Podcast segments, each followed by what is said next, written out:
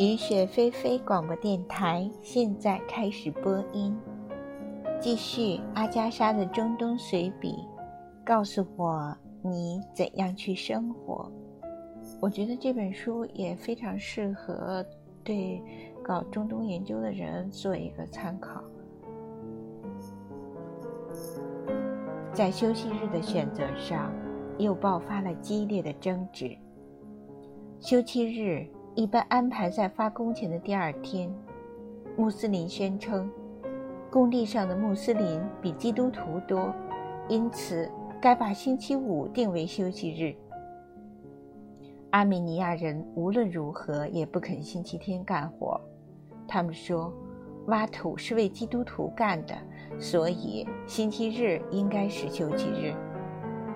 我们宣布，以后星期二放假。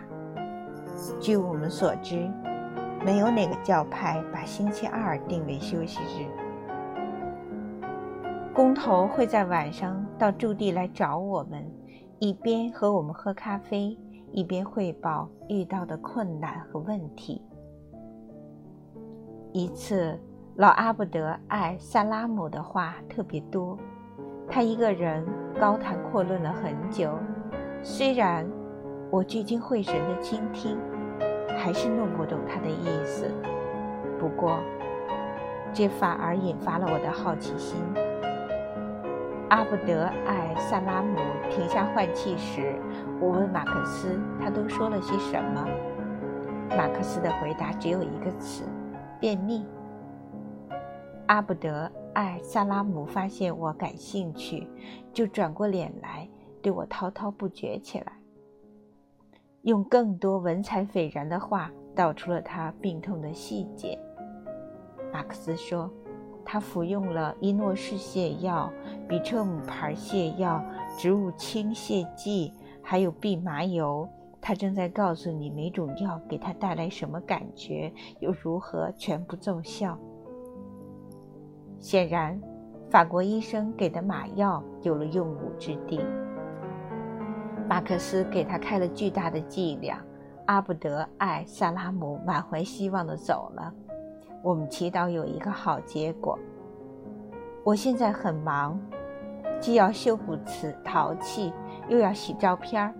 我分到了一间黑屋子，很像中世纪时候的牢房。这间屋子里既不能坐，也不能站，我得爬进爬出，跪着给胶卷显影。出来的时候已经闷得透不过气来，站都站不直。我很乐意向大家诉说自己受的苦，只是听众有时候心不在焉，他们所有的兴趣都在照片上，而不是冲洗者。马克思偶尔会想起说些安慰的话来应付我。我觉得你真了不起，亲爱的，说话的样子也挺心不在焉的。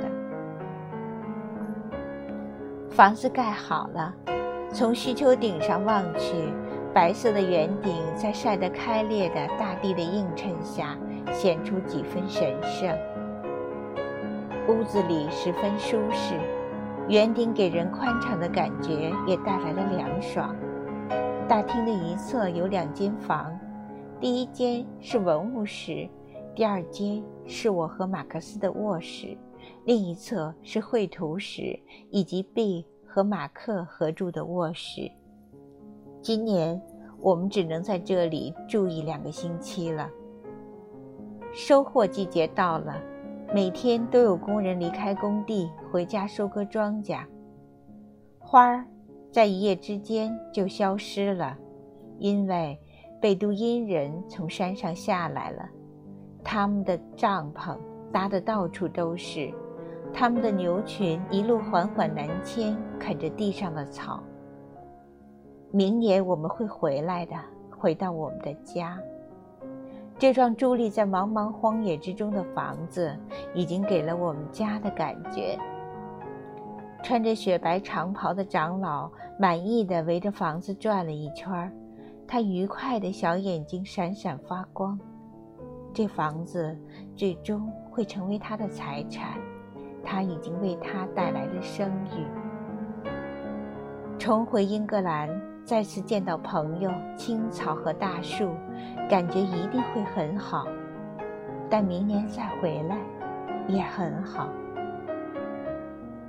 马克正在画一幅素描，内容是一座虚丘，虽然有些呆板，但我十分喜欢。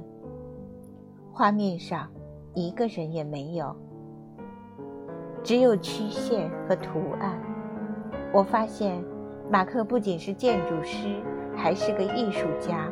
我请他给我的新书设计个护封。B 走进来，埋怨所有的椅子都被打了包，他没椅子可坐了。